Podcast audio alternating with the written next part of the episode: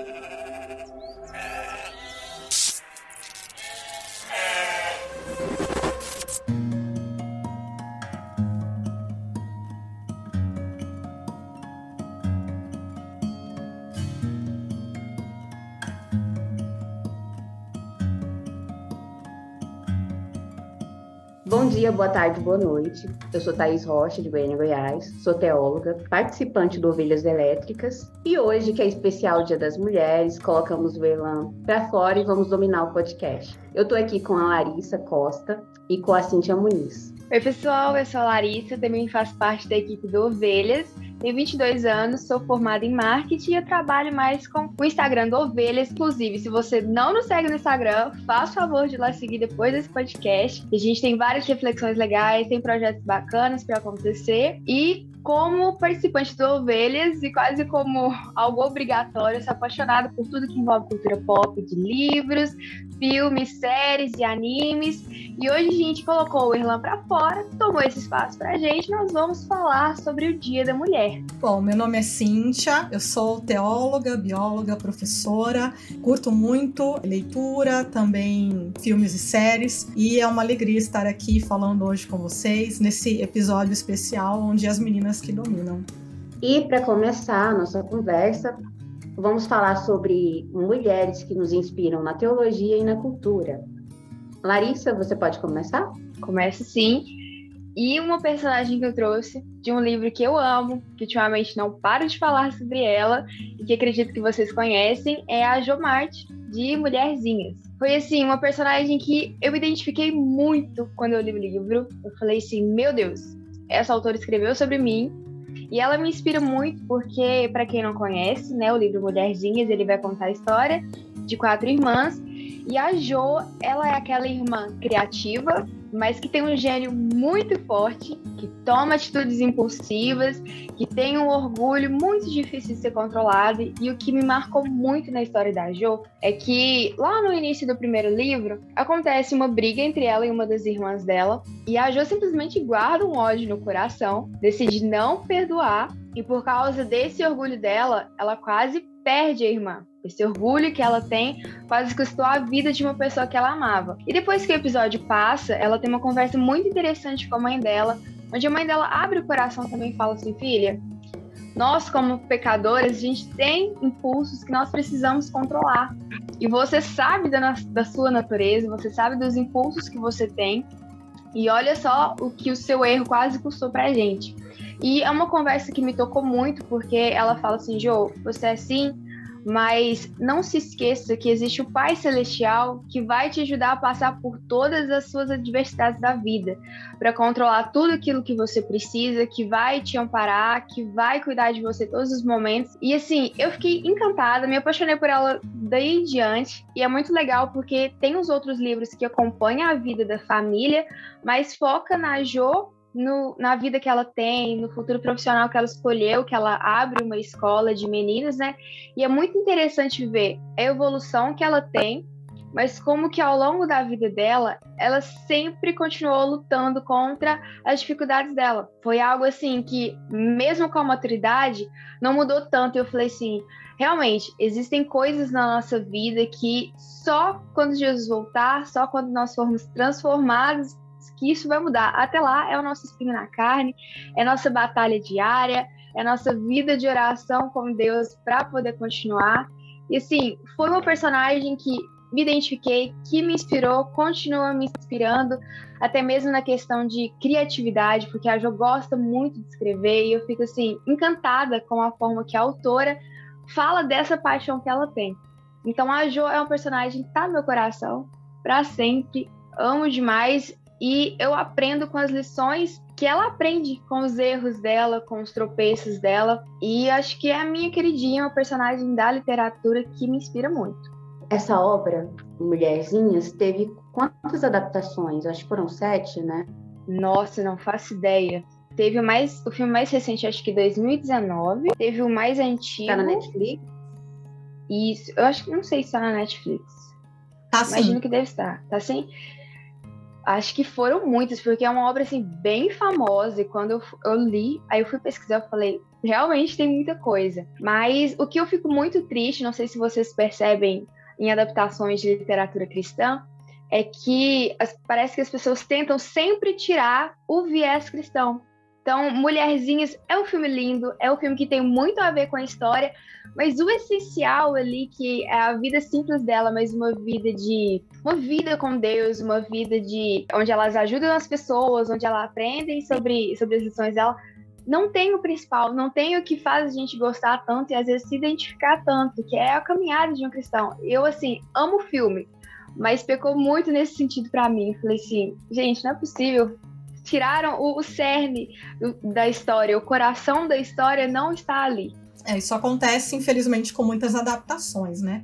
A gente sempre acaba tendo esse problema, né? Quem lê o livro e depois assiste o filme acaba ficando um pouco decepcionado. Algumas coisas a gente sabe que precisam, obviamente, ser acrescentadas, ser modificadas. A dinâmica de um filme é diferente, mas algumas coisas que, que mudam acabam deixando a gente bem, bem chateado mesmo, né? É, você fica sentindo assim, nossa, faltou aquele algo especial, faltou aquela parte que eu gostava tanto. Eu senti muito isso também com os livros da Anne. Eu vi a série primeiro, não conhecia nada, fiquei absolutamente apaixonada, encantada pela série. E aí, quando eu comecei a ler os livros, eu falei assim: nossa, realmente, assim, mudaram muita coisa, deixaram muita coisa de fora, mas mudaram totalmente o rumo da história. Novamente, tirando é, assim. Eu não li o livro, mas acho que essa parte da religião mudou também, não foi? totalmente. Totalmente. totalmente. Foco, certo? Nossa, sim, não envolve a, a leitura são os detalhes. Sim, e eu acho muito interessante que é colocado de uma forma sutil, por exemplo, nas conversas dos personagens sobre o cuidado do Senhor, sobre a providência que tinha muito na, naquela época, assim, na vida do campo, então as pessoas falavam a providência de Deus. E quando você vai olhar para a uhum. série, uhum. Não tem isso. Não tem, assim, os dilemas da Anne uhum. sobre as coisas que ela pensa sobre o universo e a Marila conversando com ela sobre é, a Bíblia em si, explicando para ela: olha, Anne, nós acreditamos nisso, nisso e nisso. Não tem. Assim, é lindo, mas não tem essa parte religiosa, vamos dizer assim. E, uhum. assim, é um pouquinho triste. Que a gente carece um pouquinho assim de ficção cristã, de ver a nossa fé sendo representada de uma maneira bela e real também. É verdade. Bom, eu acho difícil falar de uma personagem, mas eu comecei a pensar hoje, né? É, e lógico, todos nós passamos a vida assistindo é, desenho, série, filme, coisas que marcaram a nossa vida. E aí eu percebi que assim existem alguns padrões de personagem que sempre me influenciaram muito. E aí eu fui lembrar da primeira personagem, aí já dando spoilers de que geração eu venho, né? A primeira personagem que me marcou muito, gente, foi a Chitara do Thundercats. Então, essa ideia de. né? Então, assim, eu lembro que foi, foram os primeiros desenhos que eu fiz. Minha mãe fala que os primeiros desenhos que eu fazia era dos personagens do Thundercats. Então, a ideia dessa, da mulher guerreira, da mulher lutadora, sempre me acompanhou. Então, aquela coisa dos, né, dos seriados japoneses, sempre tinha lá as mulheres lutando também, né? É, sempre tinha lá um grupinho de cinco, uma ou duas eram mulheres. Eu sempre me imaginava ali no meio delas, né? E acho que isso me marcou muito. Teve também a, a série da Xena, que me marcou muito, é, que foi uma série, assim, é, era assim, mais ou menos na mesma época da série do Hércules, mitologia era algo que eu gostava muito. Tanto que eu assisti Cavaleiros do Zodíaco, sou dessa, dessa galera que era aficionada por Cavaleiros do Zodíaco. Também tinham algumas personagens femininas lá que a gente gostava, né? O destaque maior era para os meninos, mas tinha algumas personagens, né? Você tinha Marinho, a, a própria Atena, enfim. É, então eu sempre tive um gosto por essas personagens assim mais fortes.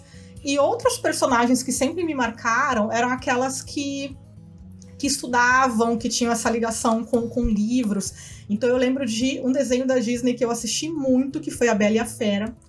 E justamente pela Bela ser essa menina do interior, eu morava no interior, que sonhava em sair do interior, eu também sonhava em sair do interior e conhecer o mundo, aquela coisa. E, e o encantamento dela quando entra na biblioteca é, é algo que eu me, me, identificava demais. Esse encantamento, aquela cena que ela, né, quando ela entra naquela biblioteca, que ela tem toda aquela biblioteca à disposição dela, isso é algo que me marca muito. Então, a ideia da, das mulheres que, que estudam, que são inteligentes, que buscam é, essa, essa independência, são sonhadoras. Então, ela também é um personagem que, que me marcou muito. E personagens nessa linha. Então, por exemplo, a Elizabeth Bennet, do, do filme da Jane Austen, né, Orgulho e Preconceito. Acho que ela é também mais ou menos né, nessa linha, né? Aquela pessoa à frente do seu tempo, inteligente, aquele padrão que a sociedade não está esperando.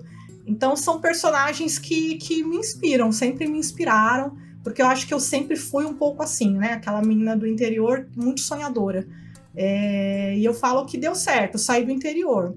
Então, por um lado deu certo, mas por um lado deu errado, porque agora eu quero voltar para o interior, porque a vida na cidade é um pouco cansativa, né? Então, hoje eu tô assim, a Bela ao contrário. Se eu pudesse voltar para o interior, eu voltaria.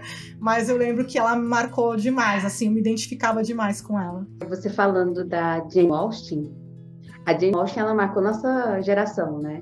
O mais incrível da Jane Austen é que ela é expert em criar protagonistas que você olha e fala assim: meu Deus, Isso. essa é uma protagonista. Pode, uhum. pode totalmente daquele padrão de uma mulher indefesa, que só quer arrumar um marido, que só quer casar, só quer filhos. Simplesmente ela tornou a mulher aquela, aquela, aquela protagonista forte. E que toda mulher, no final, eu não sei vocês, mas no meu caso, eu sempre gostei mais de mulheres fortes, mulheres que não tinham aquele arquétipo de indefesa, de ai, me proteja. Sempre me encantou mais aquela mulher guerreira, aquela mulher forte, aquela mulher corajosa, à frente do seu tempo, inteligente, que buscava conhecimento, principalmente isso, que buscava conhecimento. E normalmente os filmes da, da Disney, quando eu era criança, eu sempre era aquela coisa. A Cinderela que deixava o sapatinho, é, a Bela Adormecida que esperava o, o, beijo do príncipe, e sempre é isso, sempre aquela esperando o esperando o príncipe encantado para se tornar princesa. E não, essas mulheres, elas faziam o seu próprio o seu próprio destino. Uhum. E o que eu acho legal, o que eu acho interessante, a questão da Bíblia. Quando você vai olhar as mulheres da Bíblia, você vê que Jesus ele deu protagonismo para todas. Quando você vai ver do início do, do seu ministério até o fim, e depois também Paulo, você vai ver que ele deu o protagonismo para as mulheres. E quando eu vejo mulheres, é, amo personagens femininas, mas não aquela, aquela personagem feminina que vai pegar toda a história e ser particular dela, fazer o mundo dela. Não. Aquela que faz do mundo, que auxilia os outros, que traz o homem para perto como um, um companheiro, como um amigo, e que eu acho legal nessa questão do orgulho e preconceito é que no final você vê aquela quebra que ela tinha aquele orgulho e ele o preconceito por ela ser de uma classe inferior e ela o orgulho por ele ser de uma classe superior. E quando os dois se encontram ali, aquele encaixe, aquele, aquilo ali me quebra total. Porque você vê que no final um completava o outro e um precisava do outro. Nenhum ali era superior, nem ela, nem ele. Então eu acho Sério, o, o legal da, da Jenny Walsh, que eu acho, é isso. Ela não nega a importância do homem na vida de uma mulher, mas ela coloca o tanto que uma mulher tinha que mostrar o seu valor naquela época. Que era uma época que a mulher realmente não tinha valor, era desvalorizada. E principalmente essa questão da, da classe econômica da época. É, acho que não só a questão de classe, mas a gente percebe, por exemplo, as irmãs dela, ela, ela destoa completamente das irmãs, né? Aquele jogo cruel de que o objetivo maior da sua vida é conquistar um bom partido e, e, e, ir embora. Então, assim, as irmãs fazendo aquelas loucuras, é, e, e, vai embora e foge com um e casa e tal, aquele desespero, porque o valor da mulher está no casamento, ela não tem valor fora do casamento. Eu acho que essa é uma crítica importante que, que ela faz né, no seu filme, nos seus livros, né, é, no seu filme, não, na adaptação né, é, do livro dela, mas de um modo geral, as personagens dela são são nessa linha, né? Ela sempre tem uma personagem que, que quebra algum protocolo social e que era algo extremamente cruel, porque eu sempre me coloco né, na, naquela situação, fico me imaginando nascer naquela família, e, gente, que cruel aquilo, né? Porque você tem que se vestir, você tem que sentar, você tem que se portar. Tudo, tudo que você faz é, é, pensando num partido, e quando chega um partido, você não pode negar. Porque tem um momento que arrumam lá um partido né, para Elizabeth Bennet, que é um cara até mais velho e tal, e ela não, não quer casar com ele. E a mãe dela fica horrorizada com aquilo, porque você não podia negar um partido, você não tinha essa opção. Então, é, ela quebra realmente esse padrão, esses protocolos, né? Acho que tem os dois lados da moeda, né, nessa história. A gente vê a, acho que é a Lídia, a irmã mais jovem dela, que foge com o rapaz, que acha que a vida é um mar de rosas e assim causa aquele escândalo para a família. E quando ela volta, ela acha que está absolutamente normal, que ela não fez nada de errado. E, e a gente percebe como a mentalidade da época está muito fortificada na cabeça dela, assim, eu casei, não tem problema nenhum. O que eu fiz, eu fiz, mas eu estou casada e para a sociedade está tudo ok. E tem a amiga dela que casa com o primo dela, que era o pretendente inicial da Lizzie, né? Uhum. E ela tem uma conversa com a Lizzie no filme, acho que no livro também tem essa parte, que eu fiquei assim, refletindo muito que ela fala assim, Lizzie, eu já tenho acho que 26 anos eu não posso esperar mais. Já, já, estou ficando velha, já passei do prazo de validade. Preciso ter filhos, eu preciso cuidar do meu marido. Então você vê com que crueldade a sociedade tratava as mulheres, que para a época eram velhas, mas assim, você vai ser excluída da sociedade, você vai ser para sempre uma solteirona, você vai ser para sempre mal vista, você vai ser sempre uma pessoa que as pessoas vão olhar de cima para baixo e desprezar. Então eu acho muito genial a forma como a Genial faz as sátiras, mas também faz umas críticas que pegam assim no uhum. fundinho do coração que você fala, nossa, realmente a sociedade era cruel com as mulheres. E trazendo para é nossa cruel, né, gente? É cruel, continua sendo cruel. Trazendo para nossa época, o que você acha, vocês acham que que a sociedade impõe ainda para as mulheres? O padrão de mulher, o padrão de mulher ideal? Eu acho que são vários padrões. Acho que varia muito do, do grupo, né? Então, por exemplo, no, no ambiente, vamos falar do ambiente da igreja. Às vezes, na própria igreja, a gente é cobrada de um padrão. É, e na sociedade, a gente tem outras cobranças, né? Então, às vezes, a cobrança por, é, por, por filhos, por exemplo, uma época se falou muito disso, né? Uma mulher que não tem filhos e tal, um casal que não tem filhos é, a, a, cobrança, por exemplo, é, de, de, questão de trabalho e ao mesmo tempo é, essa disparidade, né, o fato da mulher ainda ter é, um valor, vamos dizer assim, menor, no, no, é, não sei se seria exatamente isso, mas é algo nessa linha, ela, ela, ser menos valorizada do que o homem é, no trabalho, ainda é. Né? Por mais que o mercado de trabalho tenha se aberto para as mulheres e tal, você tem aí um número maior de mulheres em cargos de liderança, enfim. Mas a, a, ainda, é, ainda existem locais onde esse preconceito ele é bem marcado. Então eu acho que não é uma coisa homogênea, mas você encontra assim diversos, diversos padrões e diversas cobranças ainda sobre a gente. Na igreja eu vejo muito isso essa cobrança da a mulher passou dos 30 anos, ela não casou na igreja. Eu vejo esse desespero da mulher. Eu preciso casar e muitas trocam de igreja para encontrar um, alguém, um marido, porque elas acham que elas já estão saindo do tempo e que a galera da igreja vai começar a notar, vai começar a falar. O que eu acho mais incrível são mulheres com doutorado, com mestrado, mulheres que se estabilizaram financeiramente, têm uma vida acadêmica legal, mas que não encontrou ainda o casamento. Uhum. E elas se sentem mal, se sentem incompletas ainda dentro da igreja, ou por não poder participar de algum ministério, dependendo da igreja, porque é, dependendo da, da, da denominação, você precisa estar casada para exercer tal ministério, para contribuir com seus dons, uhum. ou, ou pelo fato de estar se sentindo velha e já, já está chegando numa faixa etária em que precisava estar casada e com filhos, mesmo tendo a tão sonhada carreira acadêmica ou profissional. Eu acho que ainda tem isso na nossa sociedade. Tem muito e a gente recebe muita crítica. É, dentro da igreja, até hoje, mulheres são é, criticadas. Lógico que no âmbito social, mas é que a gente é de igreja, nós somos cristãos, a gente acaba é, é, relacionando, isso é inevitável. Mas essa crítica da mulher que quer trabalhar fora e como que vai conciliar com maternidade, é, a mulher que ela quer estudar, até mesmo dentro da teologia, nós somos às vezes é, colocadas de lado ou questionadas.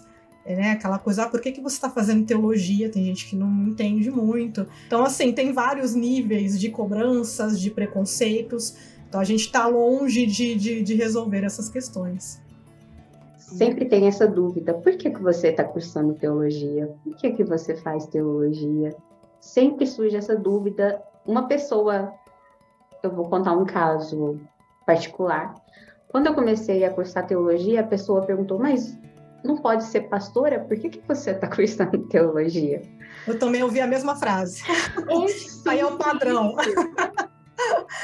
Mas se você não vai ser pastora, por que, que você está cursando teologia? Gente, sempre tem um tipo de comentário assim. Sempre tem.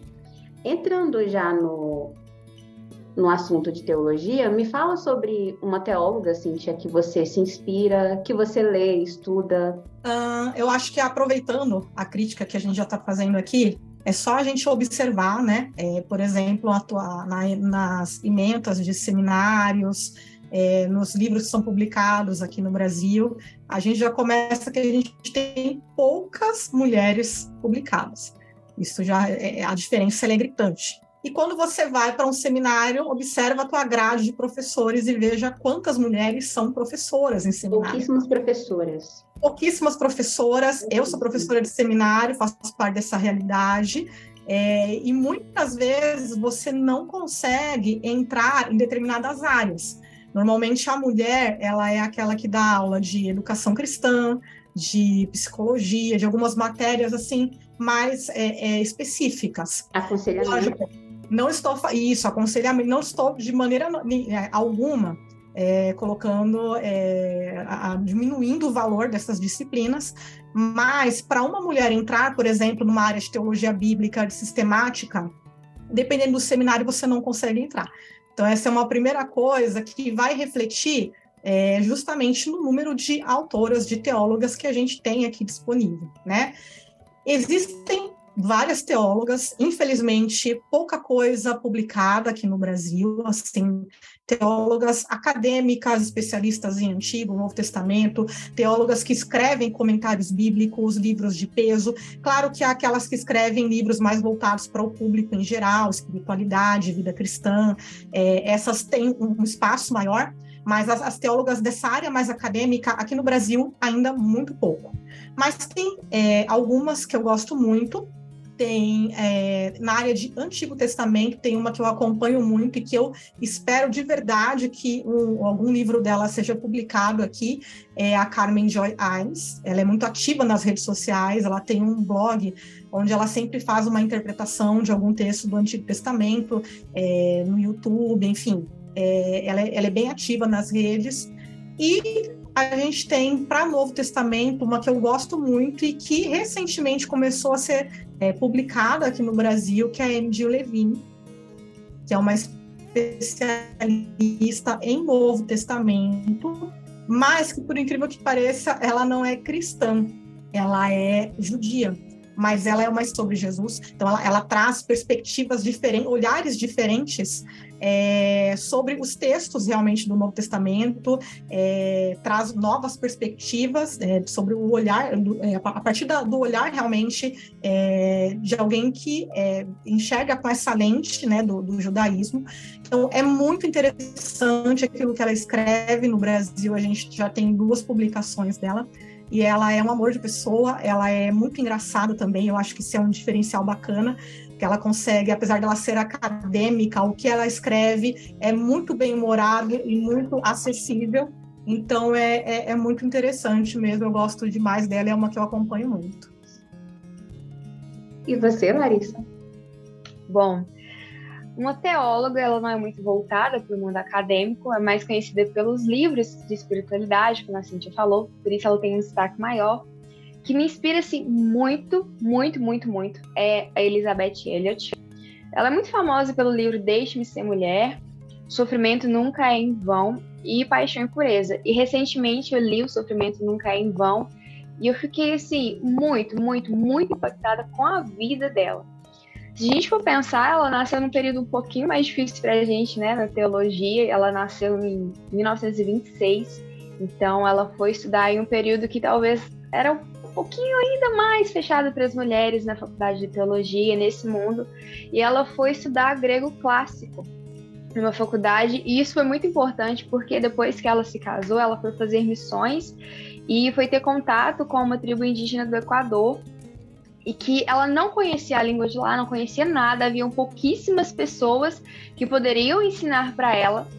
E fora essa dificuldade, ela ainda tinha o trabalho de traduzir algumas partes né, da Bíblia, que, ela, que era mais fácil, para essa língua que ela não conhecia. E quem ajudava muito ela era o marido dela, só que o marido dela foi assassinado por uma tribo indígena também.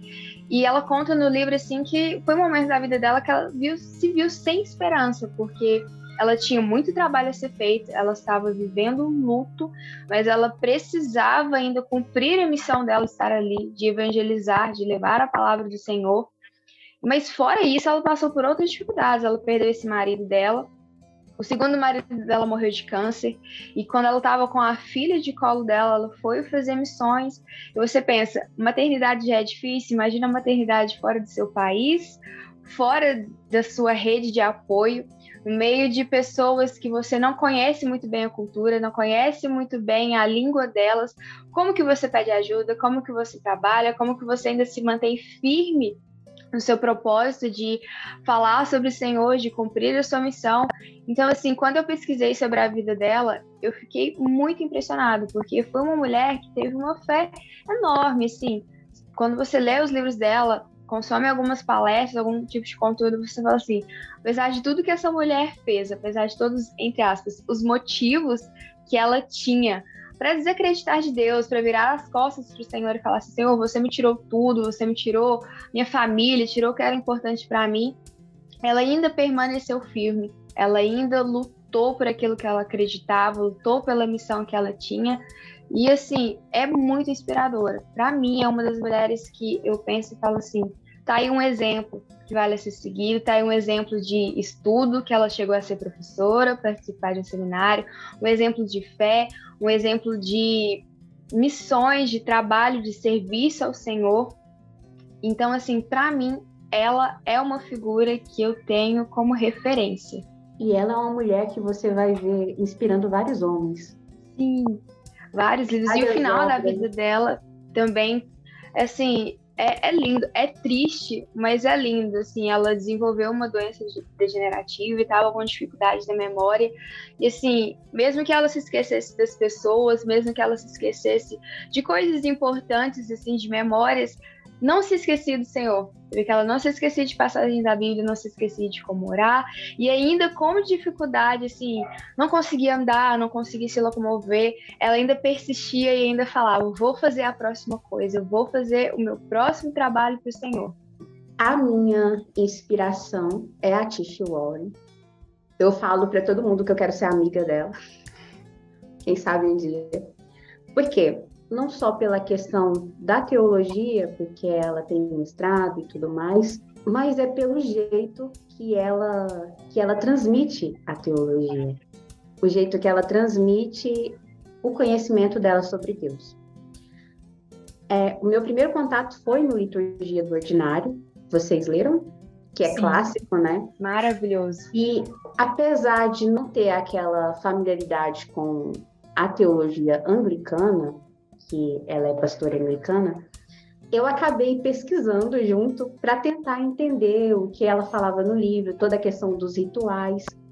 E teve uma época que eu estava passando por um transtorno alimentar, que anorexia, e teve um capítulo que ela começou a falar sobre a nutrição, sobre glorificar Deus através da nutrição. E gente, aquilo ali para mim não tinha não era a Tish tanto teóloga falando para mim. Era a Tish mulher, a Tish amiga. E aquilo ali foi despertando em mim o que realmente eu teria que sair disso. Glorificar a Deus não só com o meu conhecimento, mas glorificar a Deus com tudo que eu tinha. Principalmente na alimentação, que era algo que eu estava negligenciando, que era algo que eu estava descontando, que era algo que para mim não estava sendo algo que eu glorificava a Deus. E no momento em que eu li sobre o capítulo, eu lembro até hoje, aquele capítulo teve um impacto, porque eu não imaginava encontrar algo além. Aí quando eu falo que mulher tem que estudar teologia, não é só pela questão é, acadêmica, sim, mas você saber transmitir o conhecimento de Deus para as pessoas que estão ao seu redor. Quando que um capítulo sobre nutrição, sobre glorificar Deus através de alimentos e ajudar alguém com anorexia. Talvez ela nem nem estaria na mente dela sobre isso, mas é um testemunho, é um testemunho próprio, é um testemunho meu que ajudou bastante. E é nisso, era nisso que eu, que eu me inspiro, de transmitir teologia de uma forma simples para as pessoas que estão ao meu redor. É, é lógico que pegar aquele trabalho acadêmico, aquele trabalho todo elaborado, e trazer para o chão da igreja. Trazer para o chão da igreja, trazer para o discipulado, trazer para os grupos pequenos, para as mulheres, para as crianças, trazer de uma forma em que ele se encante também, ele se encante por teologia da mesma forma que eu que eu me encantei. Aquele público, aquele público mais simples. E é isso que, que a me inspira, de transformar teologia, é, a teologia, o amor à teologia para as pessoas ordinárias. Não só para aquelas pessoas acadêmicas, não só para aquelas pessoas que estão ali no gabinete, mas para geral, para todo mundo. Transformar em algo comum, em algo palpável, não quando você fala assim, ah, eu estou estudando teologia, a pessoa já se afasta. Não, teologia, que bicho é esse? Mas não, gente, é conhecer o nosso Senhor, é conhecer o autor do nosso livro, que é a Bíblia, e transformar isso palpável. E a Tisha, ela faz isso. E é o que eu, que eu falo, ela me inspira nesse em transformar a, o conhecimento de Deus em algo no cotidiano. E é o que, que me inspira na teologia, são mulheres assim. Lógico, eu sou apaixonada na teologia acadêmica, mas quando uma mulher pega aquela teologia acadêmica toda elaborada e consegue é, transmitir numa linguagem simples, numa linguagem bem humorada, isso isso cativa, isso cativa muito. Então é isso. O meu objetivo é, de inspiração na teologia é isso: é transformar a teologia é, em uma linguagem simples, mais acessível para as pessoas também se encantarem com, da mesma forma que eu encantei e da mesma forma que a Tish faz. Ela encanta. Eu acho incrível que ela não tem medo de mostrar quem ela é, as fraquezas, as dificuldades. Não. Quem lê a oração da noite é, sabe muito bem do que eu estou falando, ela não tem medo de falar das crises de fé, é, que todos nós teremos, teólogos ou não, é, do luto que ela enfrentou, das dificuldades, de quando ela não tinha mais forças para orar.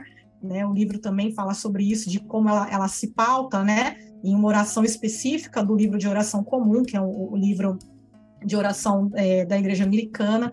Então, ela, ela vai trazendo é, isso, essa teologia muito aplicada à vida, mas é, sem máscara. Ela não está afim de mostrar que ela é uma super teóloga e tal. Ela é uma mulher com os seus dilemas, com as suas lutas, é, e que vai caminhando aí a jornada da fé. E isso, isso é o que nos inspira. É, é gente real. né? É gente real. Ela é muito, real, é muito verdadeira. E ela traz todas as fraquezas dela como uma forma de servir o próximo. Exato. Gente, eu passei por isso. Então, o caminho é esse. Cristo, é, Cristo nos mostra isso. Então, realmente, essa teologia de carne e osso, essa teologia que nos mostra Cristo é, sendo Deus e sendo humano. Que tudo bem a gente ter maus momentos. Eles fazem isso. parte da, da vida, né? E também entra na Elizabeth Elliot. Olha só. Com certeza, vocês estavam falando, estava pensando. É, você falou que a Tish ela transforma o conhecimento dela, as dores dela, uma forma de servir as pessoas.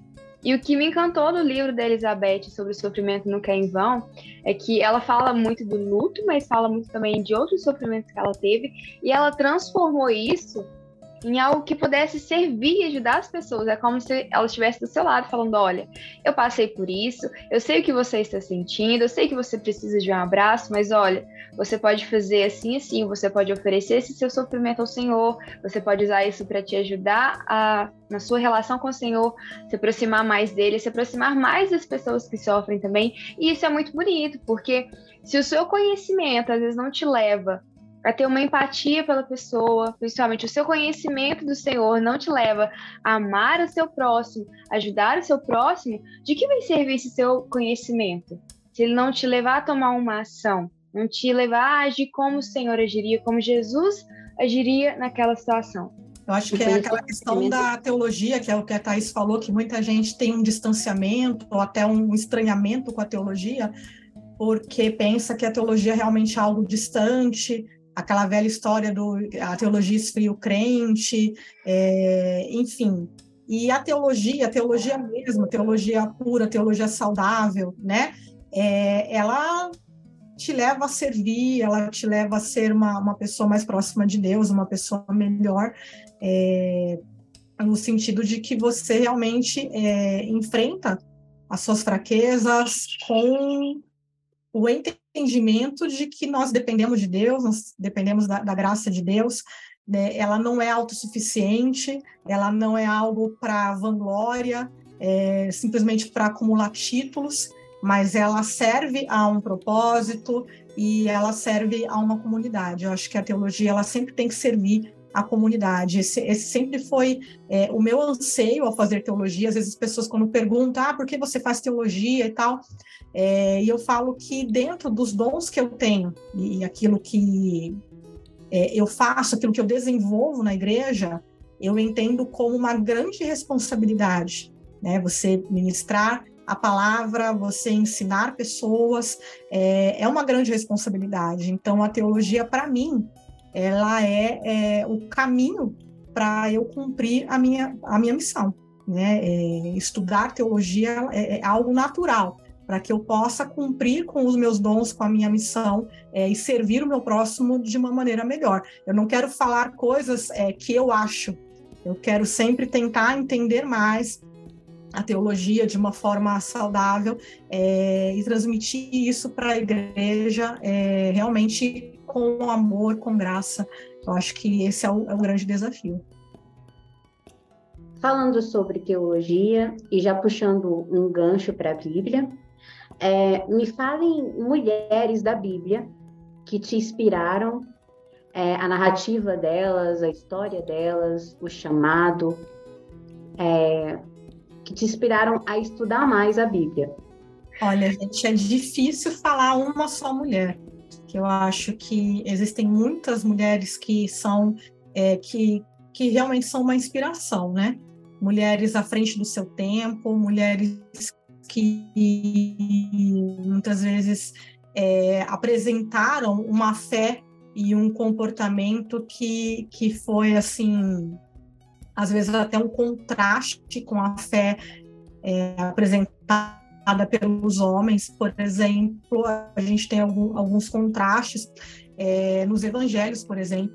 Então, quando a gente tem lá é, o início do evangelho de Lucas, com a resposta que Zacarias tem é, ao anúncio do, do, anjo. Então, ambos teriam um filho, mas a resposta é diferente. Muitas vezes, a, as narrativas dos evangelhos nos mostram essas mulheres com uma, respo uma resposta de fé, uma resposta de devoção, é, muitas vezes dá a impressão até de que elas são muito mais sensíveis ao que está acontecendo do que os homens. A gente percebe isso muito na narrativa dos evangelhos.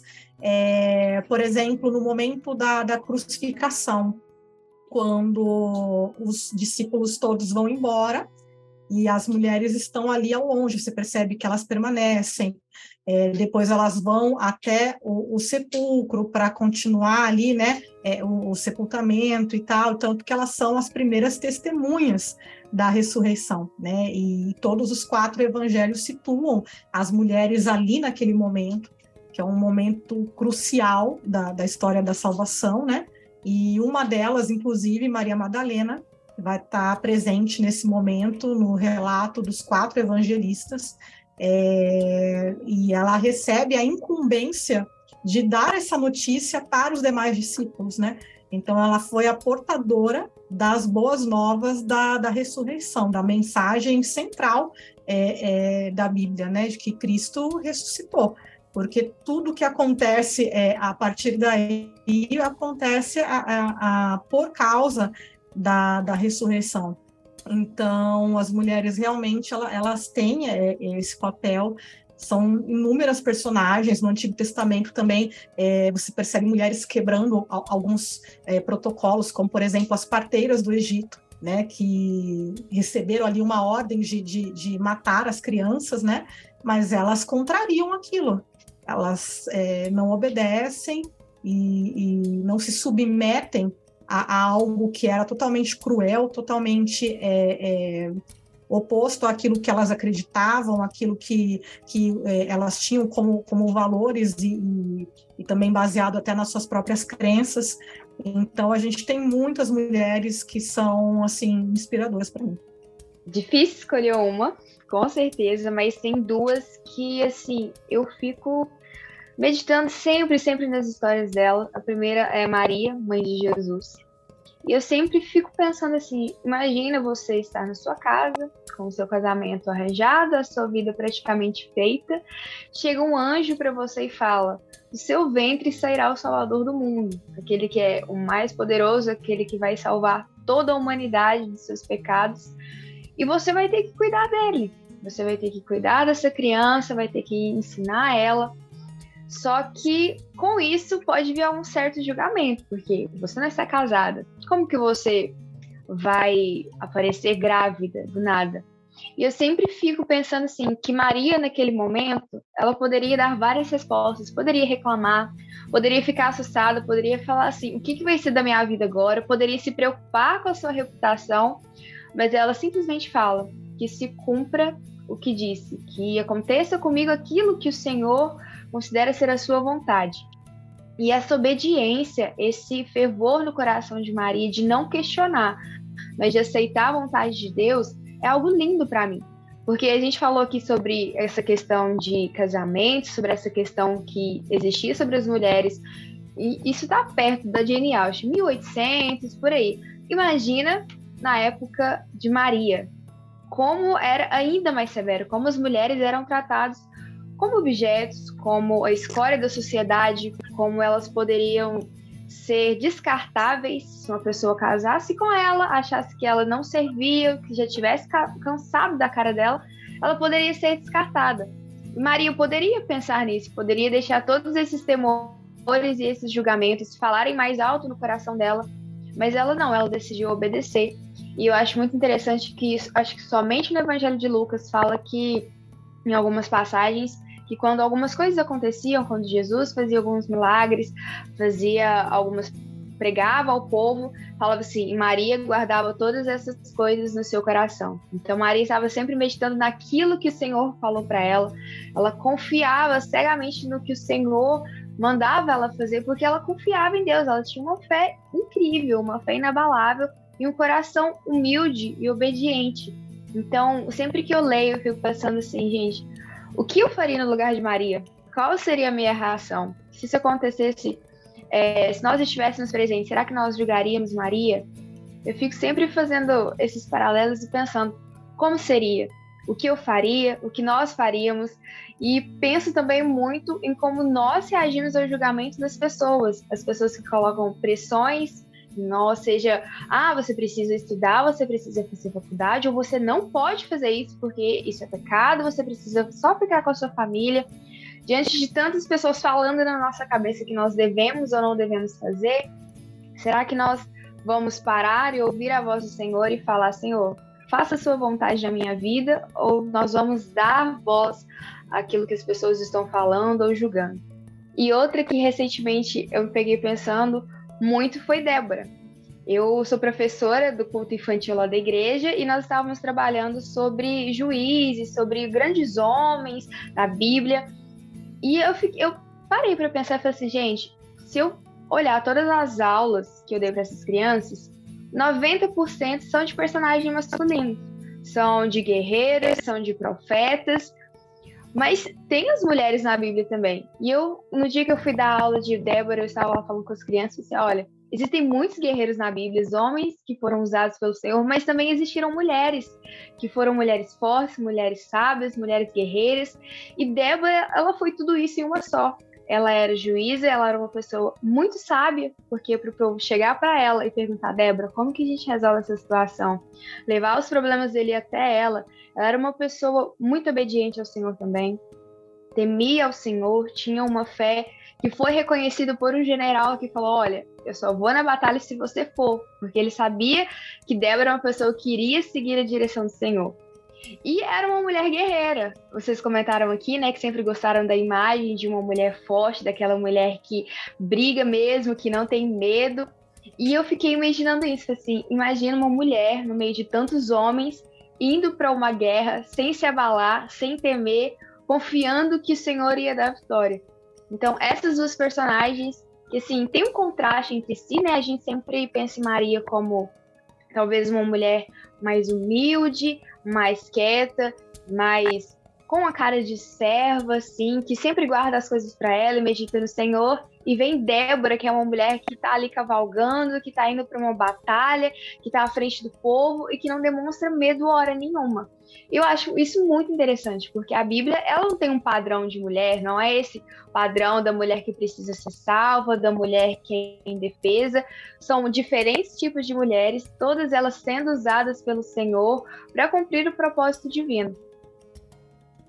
Mulheres que muitas vezes tomavam decisões, né? Você tem a gente, né, essa coisa da da mulher submissa e tal, que a gente tem essa cobrança muito grande, e você olha para personagens bíblicas que tomavam suas decisões. Você olha as próprias matriarcas de Israel, é, elas escrevem seu destino e, e, e, tomam decisões, e decisões que às vezes o marido acaba acatando. É, aqui eu não vou julgar o, o, se é certo ou se não é, enfim, mas elas tinham voz. Não era assim aquela coisa que a gente imagina, né? Aquela a mulher que fica lá com a barriga no fogão, né? Só fazendo a comida, esperando. Não, elas tinham protagonismo, né? É, e várias mulheres é, é, são retratadas para a gente dessa forma. Então, acho que é muito importante a gente recuperar é, essas histórias, ter esse, esse olhar diferente, porque a gente não, não é treinado para enxergar as personagens é, com esse olhar. A gente é, já olha para o texto já, é que você falou, ah, eu só ensinei personagens masculinos, porque a, a gente vem de, de, uma cultura assim. A gente praticamente, né, quem viveu na igreja é, é, ouviu, aprendeu as coisas dessa forma e aprendeu a ler a Bíblia dessa forma. É, então a gente precisa ter é, um outro olhar. Eu já me peguei muitas vezes é, percebendo que eu lia algumas mulheres com determinados preconceitos. Você pensa, por exemplo, na história de Davi e Batseba Quantas vezes as pessoas julgaram Batseba como ela sendo a culpada daquilo que aconteceu? É, é a própria cultura popular coloca dessa forma. E aí você começa a olhar para a história é, com, com mais detalhes, entender o que o texto está mostrando, entender o contexto em que ela estava. Você percebe que ela não é culpada, porque a impressão que, que a sociedade coloca é que ela era alguém que estava lá para seduzir e tal. É, é, então é, é muito complicado a gente conseguir desvincular esses estereótipos. E a gente tem que recuperar essa riqueza das personagens no texto bíblico. Isso é muito verdade e é muito interessante como realmente passa despercebido assim o trecho de uma mulher da Bíblia. Você vai lendo, lendo, lendo o início assim, principalmente o Pentateuco, e você é acostumada a passar direto. E quando eu fui fazer uma leitura mais atenta, eu fiquei assim surpresa, muito surpresa com Jael, aquela que o soldado entra na barraca dela, a esperteza dela tipo assim, descansa um pouquinho e ela vai lá e toma uma atitude de matar ele, depois chega para o general e fala assim: olha dentro da barraca. Então, a coragem dessa mulher. A mesma coisa com a esposa de Moisés, quando Deus se irou com Moisés. E ela foi lá, tomou uma atitude, e por causa dessa atitude, o Senhor ele teve misericórdia de Moisés, a ira dele se apagou, se apazigou, e é muito interessante, são mulheres que não têm medo, são histórias que você, para quem tem uma visão um pouco mais preconceituosa e fala que a Bíblia é machista, que a Bíblia não fala sobre mulheres ou que a Bíblia reprime mulheres, lê essa passagem. Você lê, pensa duas vezes, gente, como que isso pode estar aqui? Para uma pessoa que tem essa mente fechada, ela vai achar absurdo, mas para gente é interessante ver como essas mulheres corajosas estão ali e merecem esse destaque, merecem essa atenção. Assim como os homens também que fizeram coisas grandiosas, as mulheres também fizeram maravilhas. Mulheres que não fugiram dos seus desafios, né? Que encararam desafios, corajosas. O que veio à minha mente aqui, que eu já ia citar, são as filhas de Zelofeade. Para mim, é uma história que passa desapercebida no, no Antigo Testamento, mas é uma história tão rica, porque Moisés institui a lei dada por Deus de que sobre das terras e como elas eram só mulheres e não tinha filho homem, é, a herança da terra não ia pertencer a elas, mas a outras, mas a outros homens que não tinham nada a ver com a família. E elas praticamente chegam a Moisés e falam: não, isso aqui não está certo por direito, a terra tinha que pertencer a nós, mulheres, que somos herdeiras, né? E praticamente elas criam argumentos tão bons que Moisés é obrigado a conversar com Deus. E nessa conversa com Deus, elas herdam a terra. Então são mulheres que não se calaram diante de uma injustiça. E é isso que, que eu acho tão interessante, porque não era para ter esse relato assim. Por que colocou um relato em números? Um relato sobre mulheres que não se calaram diante de uma injustiça. Isso é muito interessante. É uma história que eu gosto muito também. Gosto demais da história delas, as mulheres que não abriram mão dos seus direitos. Né? E então... é uma então, história tão desapercebida que quando você fala sobre filhas de Zelofilade, a gente é, muitas pessoas é. ficam assim, oi, da onde? Onde que está? onde como, mas que é uma história de mulheres numa época totalmente é, totalmente fora de cogitação uma mulher falar contra é, contra um líder, gente. Pensa na coragem dessas mulheres de chegarem em frente a um líder e falar não, isso não não é justo. Faz justiça por nós.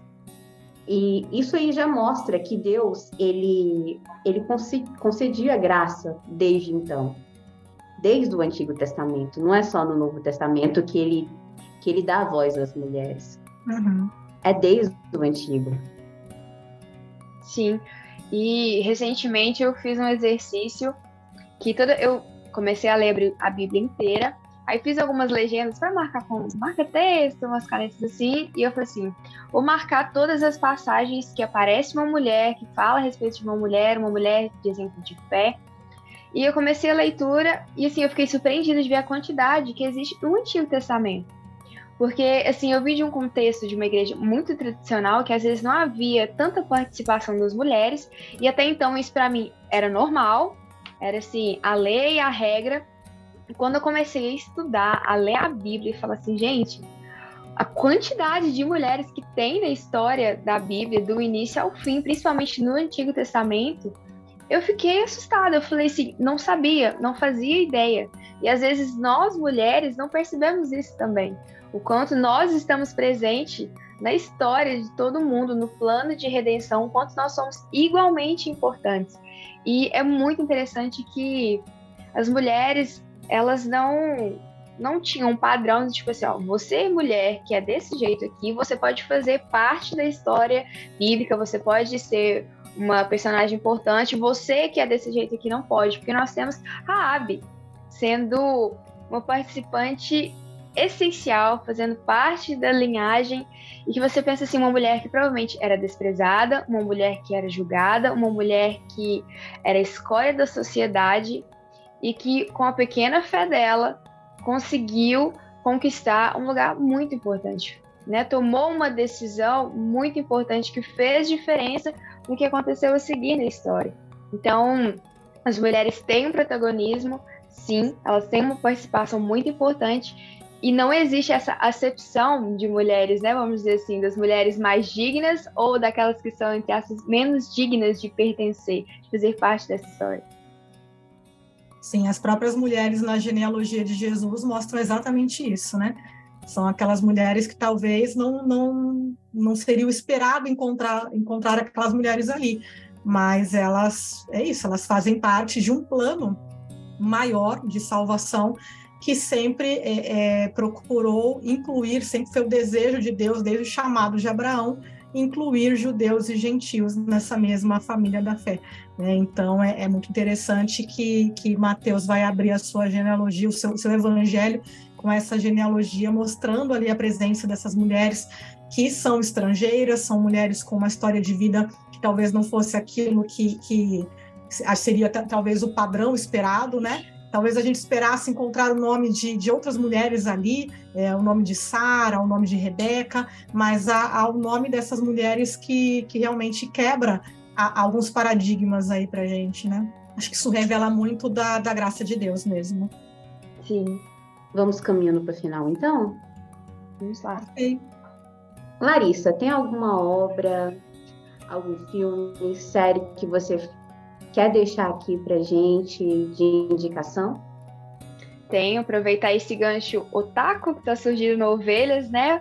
Aproveitando o último Sim. episódio que falou sobre One Piece, eu quero indicar uma série de mangá e um anime que chama Akatsuki no Yona, que foi escrito por uma mulher e traz uma protagonista mulher e é muito bom, muito maravilhoso. É, já foi adaptado para anime, infelizmente só tem uma temporada, mas ele vai contar a história da Iona, que é uma princesa que levava uma vida fútil em um reino, que os dias delas eram regados de preocupações sobre vestido, cabelo, sobre namorados, aquela coisa bem Disney. Só que a vida dela vira de cabeça para baixo quando ela vê o pai dela sendo assassinado por um homem que ela amava, uma pessoa que ela respeitava, que era muito querido para ela. E depois desse assassinato, a Iona precisa fugir do castelo, ela precisa viver escondida porque ela é perseguida pelas tribos do reino, pelo assassino do pai dela. E é muito legal que por trás dessa história do reino existe uma lenda que o reino foi fundado por cinco dragões, dentre um deles, o dragão vermelho, que ele era o rei. E fundou-se o reino, os anos se, pa se passaram, e esses dragões deixaram descendentes que viveram espalhados pelo mundo, e acredita-se que a Iona é descendente desse rei. Então, depois que ela sai do castelo, que ela é perseguida, ela vai em busca dos descendentes dos outros dragões que eles têm superpoderes, vamos dizer assim, cada um deles é dotado de uma habilidade que foi feita e dada a eles para proteger o descendente do rei. Ela vai atrás dele para conseguir ajuda para retomar esse reino. Só que no meio disso tem a jornada da Iona, que é uma jornada de amadurecimento muito linda, que ela deixa de ser aquela princesa mimada que não tinha preocupação para uma mulher sozinha no mundo, que é órfã, ela só pode contar com um amigo de infância dela, que era o guarda-costa dela, e ela se vê muito impotente no momento que ela começa essa jornada. E é muito interessante ver esse amadurecimento dela como mulher e principalmente como líder, porque à medida que a história avança, ela vai encontrando esses descendentes de dragões, assim, esses guerreiros para lutar ao lado dela, ela vai tendo contato com o povo dela, vai vendo que essas pessoas sofriam, que essas pessoas precisam de um líder, e agora ela quer assumir a liderança do reino, não por vingança, não por qualquer outro motivo egoísta que talvez era ter no passado, mas porque ela deseja servir o povo dela, deseja pegar aquelas pessoas que estão sofrendo, que ninguém dá nada por elas, e acolher e trazer elas para perto e dar uma vida digna. E assim, é linda a história é muito emocionante. Fica a minha recomendação aqui para as meninas que às vezes têm dificuldade de achar um anime que não seja só de protagonistas masculinos que ficam brigando entre si, mas que é uma história envolvente. E também para os homens, para os rapazes que querem ter uma história um pouquinho diferente também. E principalmente, às vezes, alguém que tem filho ou filha. Acho muito importante, porque não sei vocês, né? Mas eu, pelo menos, quando comecei a assistir animes assim, japoneses, não tinha muita protagonista feminina assim, eu já sou um pouquinho mais nova, então as opções eram as maiores, mas se a gente for pegar ali anos 80, anos 90, tinha Sailor Moon. Eu uhum. amo demais, mas era isso. Tinha, os meninos assistiam Naruto, Dragon Ball, Cavaleiros dos Zodíacos, e os meninos tinham Sailor Moon ali para ficar assistindo, para se pegar e para ter como exemplo.